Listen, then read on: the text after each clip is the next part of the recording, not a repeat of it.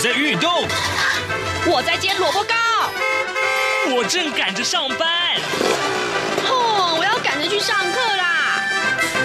这个时候，我们都在听夏志平制作主持的《早安台湾》。早安台湾带给你最热门的时事访谈，最感动的人物专访，最直接的民意表达。对，让我们一起收听《早安台湾》。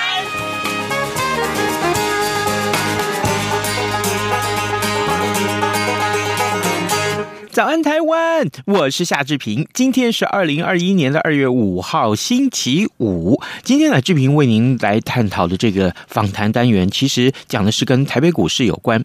呃，除了谈台北股市之外，当然我们也看一看产业的状况。最近呢，有这则讯息一直是被各平面媒体或电子媒体所关注啊。那也就是呢，呃，台积电啊，还有这些我们所谓的这个车用晶片的厂商啊，一直受到国际。呃的这个各国的关注，那他们甚至于啊，呃，来游说啊，台湾希望能够优先供应他们这些车用晶片，而这对于台湾来讲，其实是一个很大的鼓励哦，我应该这么说，至少呢，在呃台股里面啊，台北股市里面受到很大的激励。今天我们就为您探讨这样的一个话题，我们的呃另外一位记者黄丽杰要来专访财讯双周刊的资深记者段诗杰，来做一个观察探讨。在播出这样的访谈单元之前呢，志平有一点点时间跟大家说一说各平面媒体上面的头版头条讯息。我们看到呢，《苹果日报》、还有《自由时报》以及《联合报》都把这样的一个消息放在头版头条，那也就是 COVAX 的疫苗啊，呃，最快这个月底就可以到台湾来了。《自由时报》和《联合报》的内文分别是这样提到的：呃，好消息啊，这真的是好消息，台湾取得了第一批。的新冠肺炎的疫苗 COVAX，也就是全球啊这个取得机制疫苗的全球取得机制，在三号呢公布了第一波的疫苗配送名单。中央流行疫情指挥中心昨天晚上宣布呢，台湾被列为 COVAX 第一波的名单之内，预计到货的时间是二月到六月。那么到货之后，最快一个礼拜之内就可以施打了。而联合报的内文也是这样提到的，就是呃，世界卫生组织啊，呃，最新公布的新冠疫苗全球取得机制里面呢，全球。第一批的配送疫苗的国家名单虽然没有台湾，但是呢，配送名单当中却有非联合国成员国国家啊，分配到一百三十万三千两百剂的这个 AZ 疫苗。那么对这个说法呢，指挥中心发言人庄人祥他证实了，台湾确定是在第一波的名单当中。但是呢，并不清楚分配到多少剂量啊。到货的时间最快是二月，最晚是六月。到货一周之后就可以开始接种了。那么指挥中心昨天也公布了啊。啊，日前在公布，他说，呃，从这个 COVAX 采购的四百七十六万剂的疫苗，这次 WHO 的官网的配送名单呢，没有列入台湾。那他解释，呃，这个名单只列 WHO 会员国，那台湾不是会员国，所以就不在其中。这是一个可能大家上网看到一个，呃，有一点点差异啊，这差异的结果是如此的。好的，另外这一则讯息可能，呃，大家也很关注，在联合报。还有其他各报也都放在非常显著的版面，喧腾一时的拉法叶构建案。而台湾当初呢，以最高法院判决向瑞士追讨已故军火商汪传普家族账户的九亿多美金。那瑞士司法部昨天同意归还台湾将近二点六六亿元，这是新台币大概七十四亿元给台湾啊。另外七亿多的美金呢，呃，将近新台币两百亿呢，因为没有办法认定是贪污。所得，那么瑞士声明将呃解冻啊，那预计啊返还返还这个汪传普家族，由于是呃终局的一个呃判裁，呃所以呢检方跟汪传普家族双方都不得再提抗告，全案已经确定了。这个案子至少有多少年的缠寿呢？各位，呃，当然，呃，可能跟志平有一样年纪的听众啊，呃，对这个案子绝对不陌生，绝对不陌生。啊，啊如果有空的话，我们为您来谈谈这个案子好不好？因为这这是真的需要花很多的时间来探讨的。好，现在时间是早晨的七点零五分十二秒了，我们先进一段广告啊，广告过后马上就回到节目的现场来。COVID-19 武汉肺炎疫情趋于平稳，但我们还是不能松懈。除了落实社交距离及做好个人卫生防护，还要勤洗手，并且在无法保持社交距离及搭乘大众运输时佩戴口罩。防疫新生活，对抗病毒，我们一起加油！早安，台湾，你正吃着什么样的早餐？吐司加火腿蛋，咬一口，然后收听中央广播电台。财经搜索引擎。这里是中央广播电台台湾之音，听众朋友现在所收听的节目是《早安台湾》。在 COVID-19 疫情冲击全球下，过去一年台湾因为防控得当，而且在远距商机带动之下，并非百业萧条，而且我们台积电所带动的半导体产业俨然成为全世界新的耀眼地标。而经济发展渴望在疫情缓解之后复苏的乐观预期之下，投资面如何瞄准？而未来变化又有哪些观察焦点？我们在今天特别邀请《财讯双周刊》资深记者段诗杰为我们做进一步的观察解析。非常欢迎诗杰，您好。主持人好，各位听众朋友，大家好。好，我想大家记忆犹新。其实，在过去去年因为疫情重创的时候，全球有闹过股灾，我们的台股也曾经跌破万点哦。当然，今年我们看起来整个状况都还不错，持续去年底以来万点之上，呃，最近都还冲到一万五、一万六千点哦。那么，不过在去年这段呢，好像看不准未来的经济发展。其实，我们的投资人还是有人呢看得准这个产业的发展。展方向，他们怎么样看准这个投资标的呢？我们在今天呢就来谈这个部分。不过，嗯，在今年以来，这个直冲这个一万五、一万六，大家都锁定这个在全球相当看好的台积电，是去年一个很重要的支撑力道。如果以产业面来做观察的话。嗯，对，我们最近都很常流行一句话，就是护国神山哈，因为台积电真的，呃，不仅是在我们的市值里面哦，就是占整个全值排名第一嘛，然后再来的话，在世界上哦，现在也占到了前面十名哦。那尤其是呢，它又是外资买进的这个重心哦。那当然，台积电的竞争的技术哦，就是其实我们看新闻上面都可以常常看到，就是比如说，你看像最近这个车用晶片啊，大缺货，什么德国啊、日本、美国的。厂商哦，都来跟我们台湾的经济部要求说，哎，可不可以给他们一些晶片哦？其实我们就可以知道，这个台积电哦，在世界上面的不管是技术的地位啊，各方面非常的领先。那我们也知道说，像最近这个晶片大缺货，哦就是已经是整个世界的这个潮流跟趋势哦。所以台积电自然就在我们的这个股市里面扮演了相当重要的角色。那我们也知道说，台积电对我们呃股市的这个指数的涨跌哦，影响也很大。哦，因为毕竟它现在全值占这么大哦，等于说我们台股整个就是看着台积电的脸色。比如说台积电今天如果大涨，那台股势必就是大涨哦。嗯，所以说呃，整个台股跟这个台积电是真的是息息相关嘛。嗯哼，是。那么看好了这个台积电，大家看到这哇一直涨的话，就觉得跟就对了哈。不过在这个专家的眼光来看的话，在去年就看得出来这是一个趋势嘛。因为其实，在去年我们的节目当中也一直在探讨，像五 G 啦相关的产业，其实都是被看好了。不过因为疫情冲击之下，是不是会暂时被搁着呢？但是好像不是，所以专家的看法又是怎么样？也是在那个时候就看到，其实这个是维持不。坠的，嗯，对，我们记得哦，去年这个疫情哦发生嘛，然后股市大跌的时候，最惨烈大概是在三月的时候，嗯、我记得那时候美股还熔断了四次哦，然后一个晚上这样大跌，然后台股就也跟着一直不停的跌。呃，那时候从万点哦一路一口气就跌到了八千五百点哦，那当时候大家都非常的恐慌哦。那我们杂志这次也特别邀请了三位专家哦，都是在当时就哎看得很神准哦，在最低点的时候就跟大家说，哎，其实你要勇敢买进哦。等等，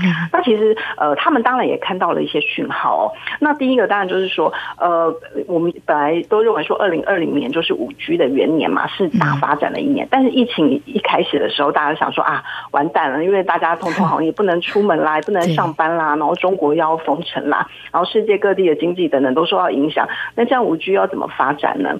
哎，但是后来好像不是这样哈，因为呢，我有没有发现，就是大家都待在家里，那待在家里都要用这个 notebook 啊，用手。机呀、啊，然后追剧啊，看影片啊，等等的，它反而使这个五 G 的这个需求就如火如荼哦，爆炸式的成长，所以也让各国纷纷就是赶进度来建置这个五 G。所以本来说认为说，哎，疫情打乱了五 G，但是后来发现，其实疫情因为让大家在家里工作，更仰赖这个数位的平台哦，所以就反而推动了这个五 G 的发展。嗯嗯哼哼，是。那在去年，大家应该也在工作或生活当中，嗯，感受非常的深刻哦，就是这个远距商机、零接触的商机哦。不过，专家他们看的好神准，他们又从哪些指标来做一些比较专业的观察，不会呢有落差呢？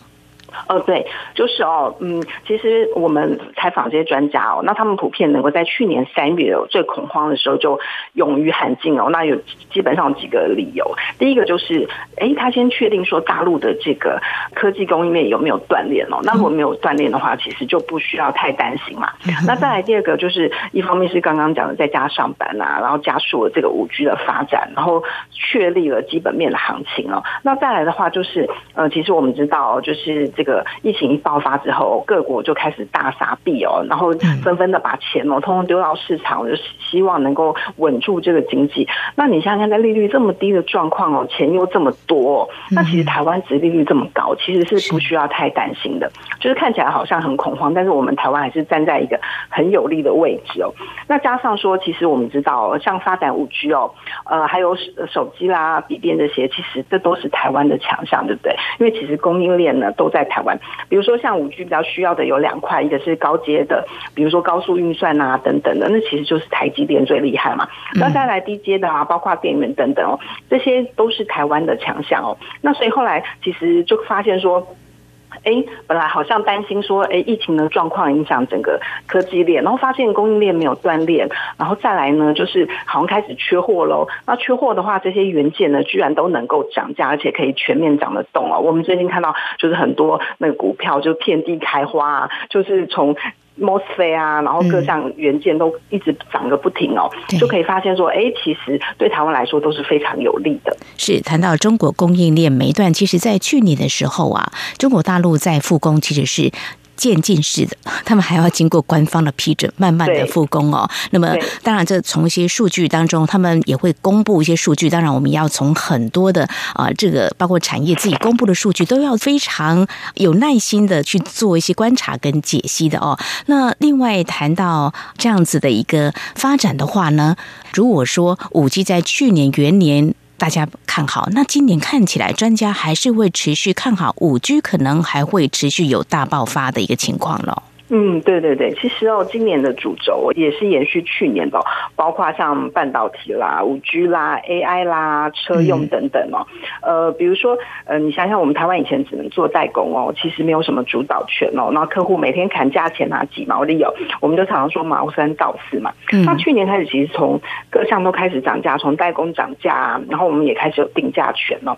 那从需求面来看的话，比如说车用市场也慢慢起来了嘛。嗯、那电动车趋势上来的话，就需需要用到很多 IC 呀、啊，然后五 G 也要用到 IC，因为五 G 的物联网，然后包括未来的车联网哦，这些都会推动整个五 G 的发展哦。嗯、那现在全世界都在做车用市场，我们知道，比如说特斯拉不是涨翻天了，那现在连苹果也要加入这个电动车的市场哦。嗯、那再来的话呢，手机也是一个大的市场嘛。刚刚讲到车子，那未来呢，你还有包括医疗啊、健身啊、穿戴式装置哦，也都会，它都需要整个物联网的概念，所以不管是让 IC 啊，或者是五 G 各方面等等哦，它一定都会加速来推动。嗯哼哼，呃，这样子的话，呃，如果从这个成交量我们来做观察，哇，都三四千亿，嘿，呃，这个会不会嗯有一些风险啊？如果从这个股市基本面来看，我们台湾应该还算健全吧？在去年我们零股可以买进哦，这个好多散户都进来了哈。当然，我们投资多年，很多人都知道。要逢低买进，可是现在看起来好高哦，哦，所以在今年好像有很多的面向都要特别的关注哦，怕这个时间没有抓得很准哦，所以投资专家啊，在去年如果他们看的那么的神准，今年他们又有什么样的看法呢？嗯，对，其实哦，呃，包括我们采访这些专家哦，都可以发现，就是其实有几个心法可以跟大家分享哦。嗯，呃，其实从去年疫情哦，让指数掉到谷底，然后后来。整个 V 型大反转哦，指数其实从八千五一路涨到了一万六，其实非常可观。但是呢，在这个过程当中，指数涨了一倍，很多股票也大涨了很多倍哦。但是还是有很多人其实没有赚到钱哦。那其实分析他们可能有几个问题点，一个可能就是，比如说你如果借钱买股票的话，那可能就会真的呃蛮恐怖的。比如说去年三月疫情那个指数一掉，那你是不是就融资断头？那其实很多人把手里面抱的是好股票，甚至是五 G 这种长现趋势的股票，但是他却被迫可能在断头的时候，他就被踢出场，然后就一无所有嘛，就归零了。所以第一个可能就是你要想清楚，就是不要借钱买股票。那再来呢，其实看到大多数人问题就在于抱不住。比如说像台积电，我们知道很多人可能在好几十块的时候，两百、三百都买过，但是他现在六百很早就卖掉了。所以其实这几个地方都是需要值得注意。那如果说看未来的话，那当然呢，就是如果你抱的是好股票的话，其实你的核心持股就是不要去动它，然后你只要是趋势上面的股票，其实也不太需要担心。那我们看到，就是像专家他们都会说，其实大家都认为说今年是资金面的行情，因为钱很多嘛。但除了资金面行情以外，他们也看到了基本面行情，就是台湾在这个科技啊、半导体啊、整个供应链上面占的有利的位置哦，其实已经是一个基本面行情。那如果说你是基本面行情，就不太需要担心，因为我们现在不是像那个一二六八二那时候是个大泡沫行情嘛，泡沫吹破了，可能股市就要跌了。那现在是因为有基本面行情，所以就不太需要担心。那但是呢，我们有几个观察点，嗯。最重要当然就是利率哦，就是美国十年公债殖利率。比如说，如果到呃二以上，我们就要非常的小心。那因为目前这个资金呢是靠这个利率低来推动的嘛，所以利率将会是一个非常关键的指标。还有就是美国联准会啊，他们资产负债表要缩表的时候，就是比如说他每个月放出来这么多钱，他突然开始哎不再放出来那么多钱的时候，那就是我们要留意的。不过看起来可能就是至少第一季是没有问题的。对，我们看到美国总统拜登上任之后啊，啊，我们也看到美国联准会的一些动作，所以在今年看起来，他们还是会采取呃这个宽松货币政策，应该是不会改变，所以这个资金应该还是非常的充裕的。那台股也会连带被拉动，这个资金行情看起来今年还是会维持在去年走过这股灾之后的一个情况，应该都是这样子吧。嗯，对，呃，我们其实看到现在国外疫情是不是还非常的严重？没错，对不对？其实说起来并没有舒缓的迹象。虽然说这个疫苗都已经出来了，但看起来到真的疫情要解决，其实还有一段漫长的时间了。那在外国的经济都没有好起来之前，他们的政府其实不太可能呃把这个资金规模或者是资产负债表缩表的，因为毕竟现在可能还是有很多人面临失业的问题呀、啊，然后经济成长可能也还是没有那么好的状况之下，他们不会这么快就把这个利率调高哦，因为势必会对整个经济造成一个冲击，所以大家都会预期这个低利率起码都还是会在维持很长的一段时间。嗯哼，那至于在我们自己的利率的部分的话，有哪些关注的焦点？我们还是会受到这个美国的影响，毕竟是一个比较大的经济体嘛。那这个部分的话，又怎么样来看呢？有哪些必须要特别留意的呢？呃，比如说，呃，我们当然还是跟着美国走嘛。嗯、那美国十年公债值利率一点五趴的时候，我们就可以先观察一下。嗯、那两趴以上的话呢，可能就要小心哦。这个保守的钱可能就要先撤。嗯哼，那其实专家有提到，就是比如说碰到这个资金行情的时候，也有几个可以呃注意的点哦。比如说你遇到资金行情的时候，其实可以用资金行情来看待啊。然后基本面你就不要那么执着，因为我们可以看到说很多有人气的股票，就是人气在哪里，其实钱就在哪里哦，钱都会往这个人气的股票去集中。所以比如说你可能呃持股满档，但是都不是现在主流的股票的话哦，你可能会觉得哎，好像指数在涨，你都没什么。感觉，比如说台积电一直在涨啊，可能你手上的股票都没有感觉，所以呢，这个人气是一个很重要的指标，尤其在资金行情的时候。那像呃资金行情要卖股票的时候，这也是一个考虑。比如说，我们知道前阵子这个航运就是非常的夯嘛，那但是呢，航运它一旦这个引擎熄火啊，然后就是开始什么法人他们都在卖的时候，这个人气已经不在这个股票上。虽然它基本面好，但它短线可能就会面临修正的压力，这些都是要留意的。是，谈到短线，由于这个疫情真的是影响还挺大的哦。那我们刚才我们有提到，就是说，即使采取宽松货币政策了，各国都在撒币了哦，所以有很多情况可能比较不同于过去。我们看这个景气循环，可能产业面会怎么样？所以在这样子来看的话，大家都知道去年的经济成长率都是偏低。当然，台湾可以啊达到百分之二点七八左右是非常好的，今年渴望有好的成长。所以刚刚我们提到，就是说。要看资金行情，那那这个基本面的话就不要太在意。到底怎么拿捏呢？我的意思是说，呃，所谓短线是不是可能几个月就要赶快来做一些动作的调整吗？还是怎么样呢？还是要稳定性要高呢？哦，呃，其实第一个，我们当然要看你你手中的股票是不是主流股嘛，嗯，是不是长线趋势的股票。那比如说，呃，目前我们在盘面上就可以看得出来哦，这个真的就是呃科技股的天下哦。目前传产就暂时的呃休息了嘛，哦，但是也许将来就是他们会做一个类股轮动。但是当然第一个就是你买的是不是呃主轴有人气的股票嘛？那当然是说资金行情。不要执着基本面的意思，就是说，呃，有时候我们会觉得，比如说像航运好了，我们知道它可能今年会赚很多钱嘛，但是呃，一旦就是哎，你发现这个筹码开始很乱啊，很松动啊，然后呃投就是投信法人一直在卖的时候，那你就知道说人气不在那边，那你就可以先撤退，然后再观察，因为肋骨轮动嘛，就是可能像最近他们又开始比较稳定了，然后开始哎好像买盘又进来了，他可能就要进行下一波的行情，就是有点这个趋吉避凶的概念哦，就是呃比如说。哪个类股它现在正是旺的时候，那我们就可以多加留意，就是一种买强势股的概念。嗯哼，好，呃，这个部分呢是提醒我们的投资人哦，感觉好像要时时要盯住这个股票，呃，投信法人他们的什么样的动作的话，呃，大家也要看得很精准。嗯，那这样子的一个情况的话，投资人未来在整个大格局来看的话，呃，有哪些必须还要特别留意的话？今年还是以疫情为主的影响。嗯，对。就是专家有给我们几个建议啊，比如说第一个就是不要小看大牛股哦，尤其是跟未来趋势有关的。呃，以前我们是不是都喜欢操作这个中小型股票哦？觉得它会是标股，那个全职大的股票好像都涨不动。比如说台积电就是哦，但是我们现在可以发现，一其实已经不一样，因为台积电它比如说。狂涨的时候很可怕嘛，那像红海，呃，之前也这样子涨了一波，就是以前我们认为不会动的大型股哦，呃，现在都开始动，而且还涨得很快。那这个原因是什么呢？就是以前成交量其实只有一两千亿，那你当然推不动这个大牛股。但是呢，现在成交量已经都到三四千亿了，然后每天像什么康冲的量啊，这样量滚量，其实非常的可怕哦。所以只要说，呃，其实如果说股票是在趋势上面的话，那这些大牛股、市值大的股票，你反而要留意，尤其外资他们进出可能。都是在这些市值比较大的股票上面了。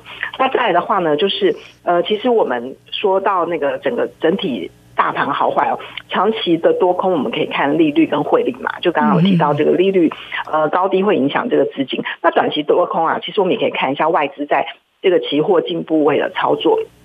像之前我们知道，呃，外资在这个期货进部位哦，多达两万七千多口，所以之前不台积电就跌了好几天嘛，没错，因为外资它为了要让它这个期货的部位能够获利，它就必须要灌压台积电，因为一灌压台积电，整个指数就往下跌嘛，那它自然在期货的部位就能获利。所以我们也要看一下哦，就是短线的这个趋势，我们就可以看外资在期货进部位的未平仓量是多还是少。那如果很大的时候，我们肯定要注意一下股市的修正。嗯哼，好，最后请教师姐，就是说，呃，这个弱势美元似乎是这一两年应该不会有太大的改变吧？对，嗯哼，那强势台币也算是确立。嗯，对，目前看来，呃、因为我们可以看到现在台币非常强势，其实央行都出来叫大家就是不要再卖美元了，是就是很怕这个台币一直升不停哦。那呃，台币升不停，这可能也是整体资金、国际资金流动的，也不是我们完全能够掌握。那在这个之下，我们可能就要有一个特别留意，因为台湾。是以出口外销为主嘛？那其实很多企业哦，他们一定都会受到这个就是台币强劲升值的这个影响哦，然后会被吃掉获利哦。所以这是在未来我们投资上面要特别注意的一件事情。那或者说，比如说你最近可能看有些股票，它的哎明明好像呃营收很不错哦，获利很好，可是它股价可能涨不太动，那可能就是它未来有隐含这个它汇兑损失的部分哦，所以它就涨不动。所以可能以后我们就要多留意说，哎。它的这个汇兑损失对它的获利会不会影响很大？嗯是，我想这也是投资人必须要留意的哦。有些产业在这一波弱势美元还有这个强势台币的影响，会对有些损失哦，那么可能会影响这个获利，但是它的发展也未必是不好的哦。好，总体来讲呢，在这个新的一年呢，这个台股呢还是可以有不错的表现的。今年看起来应该是这个样子嘛？呃，我们看到专家其实纷纷都喊出，比如说两万点啊，或者是什么。但是呢，其实就是专家也告诉我们哦，就是不要预设立场哦，像我们。有很多人就是可能会被过去的经验框住，比如说，呃，以前我们都认为连电二十块就很贵了嘛，是啊，那你怎么会想到它能够涨到五十块哦？所以说，或者说以前台积电都不会动啊，那也没想到说它一下子可以涨这么多。所以就是说，如果说你预设立场的话哦，那或者说以前我们不是都会说一二六八二就是就是顶了嘛，就是万点之上一定就会跌下来嘛，但这次还冲到了一万六哦，所以就是呃，我们不要预设立场。那如果说你铁齿哦，就会很容易赚。不到钱，我们发现其实这次很多在市场上就是比较经验老道的投资人了，他反而因为过去成功的经验就限制住他的想象了，所以就是。不要自己框住自己，所以如果说看两万点呢，可能也是一个框框。哇，这样好，好像这股市的变化呢，其实还还蛮多的学问的哈，还有这个 宝贵经验的累积。非常谢谢我们财讯双周刊资深记者段诗杰，呃，在你们最新一期的报道当中，特别访问在去年看准了台股的投资趋势的这几位专家，那么带给我们在全球疫情还没有缓解之下呢，怎么看台股的的走势变化，那么投资人又该有哪些因应思维跟做法？非常谢谢师姐，谢谢您，谢谢，谢谢，谢谢各位听众。本台冬季频率将从台湾时间二零二零年十月二十五号上午九点开始，到二零二一年三月二十八号上午九点为止进行调整。到时候晚上七点到八点，原本七二三五频率播出的国语节目将停止播音。另外，从十一月一号零点开始，到二零二一年二月二十八号二十四点为止，原本六点到八点播出的国语节目将调整为六点半到八点半播出。不便之处，敬请见谅。早安，台湾，你正吃着什样的早餐？吐司加火腿蛋，咬一口，然后收听中央广播电台。早安，报马仔。这里是中央广播电台台湾之音，您所收听的节目是《早安台湾》，我是夏志平。此刻时间早晨七点二十七分五十四秒，我们赶快来关注一下还有哪些重要的新闻。呃，台湾的第一个例子是什么例子？就是有男性染了这个英国的变种病毒病逝了，这是今天各平面媒体也很很重视的问题。呃，国内出现了首例感染呃新冠肺炎的英国变种病毒死亡的个案。呃，中央流行疫情指挥中心。昨天公布了新增一例的死亡个案，就是去年十二月入境的第七百九十九个七十多岁的。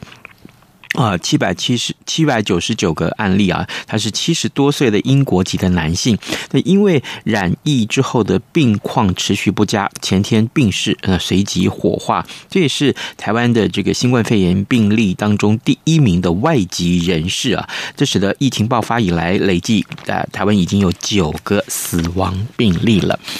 呃，当然，另外这则讯息大家恐怕也很关心，就是育儿津贴八月开始要调到呃每个月是三千五。百块钱生第二、第三胎的福利还会再增加。蔡英文总统竞选的时候所提出来的零到六岁国家一起养的政策，行政院昨天宣布，育儿津贴从今年八月开始，从现行的两千五百块钱提高到三千五百块钱，明年八月起要调高到五千块钱，而且扩大发放的对象。好，这个讯息也很多很多很多的家长会觉得听到很高兴，对不对？另外，呃，最近政治的话题啊，呃，罢捷投票啊，呃，应该也是大家的关呃重要的这个焦点啊。礼拜六也就要登场，呃，这个到底结果是如如何呢？我们也会持续为您关注的啊。也请各位听众随时锁定中央广播电台的《早安台湾》或各节新闻，还有就是呃，《早安台湾》的 Podcast，呃，可以大家来赶快的点听啊，对，也订阅，到时候呢，你手机里面就可以收到讯息了。好，呃，节目时间也到了，这跟您说，祝您愉快的周末，拜拜。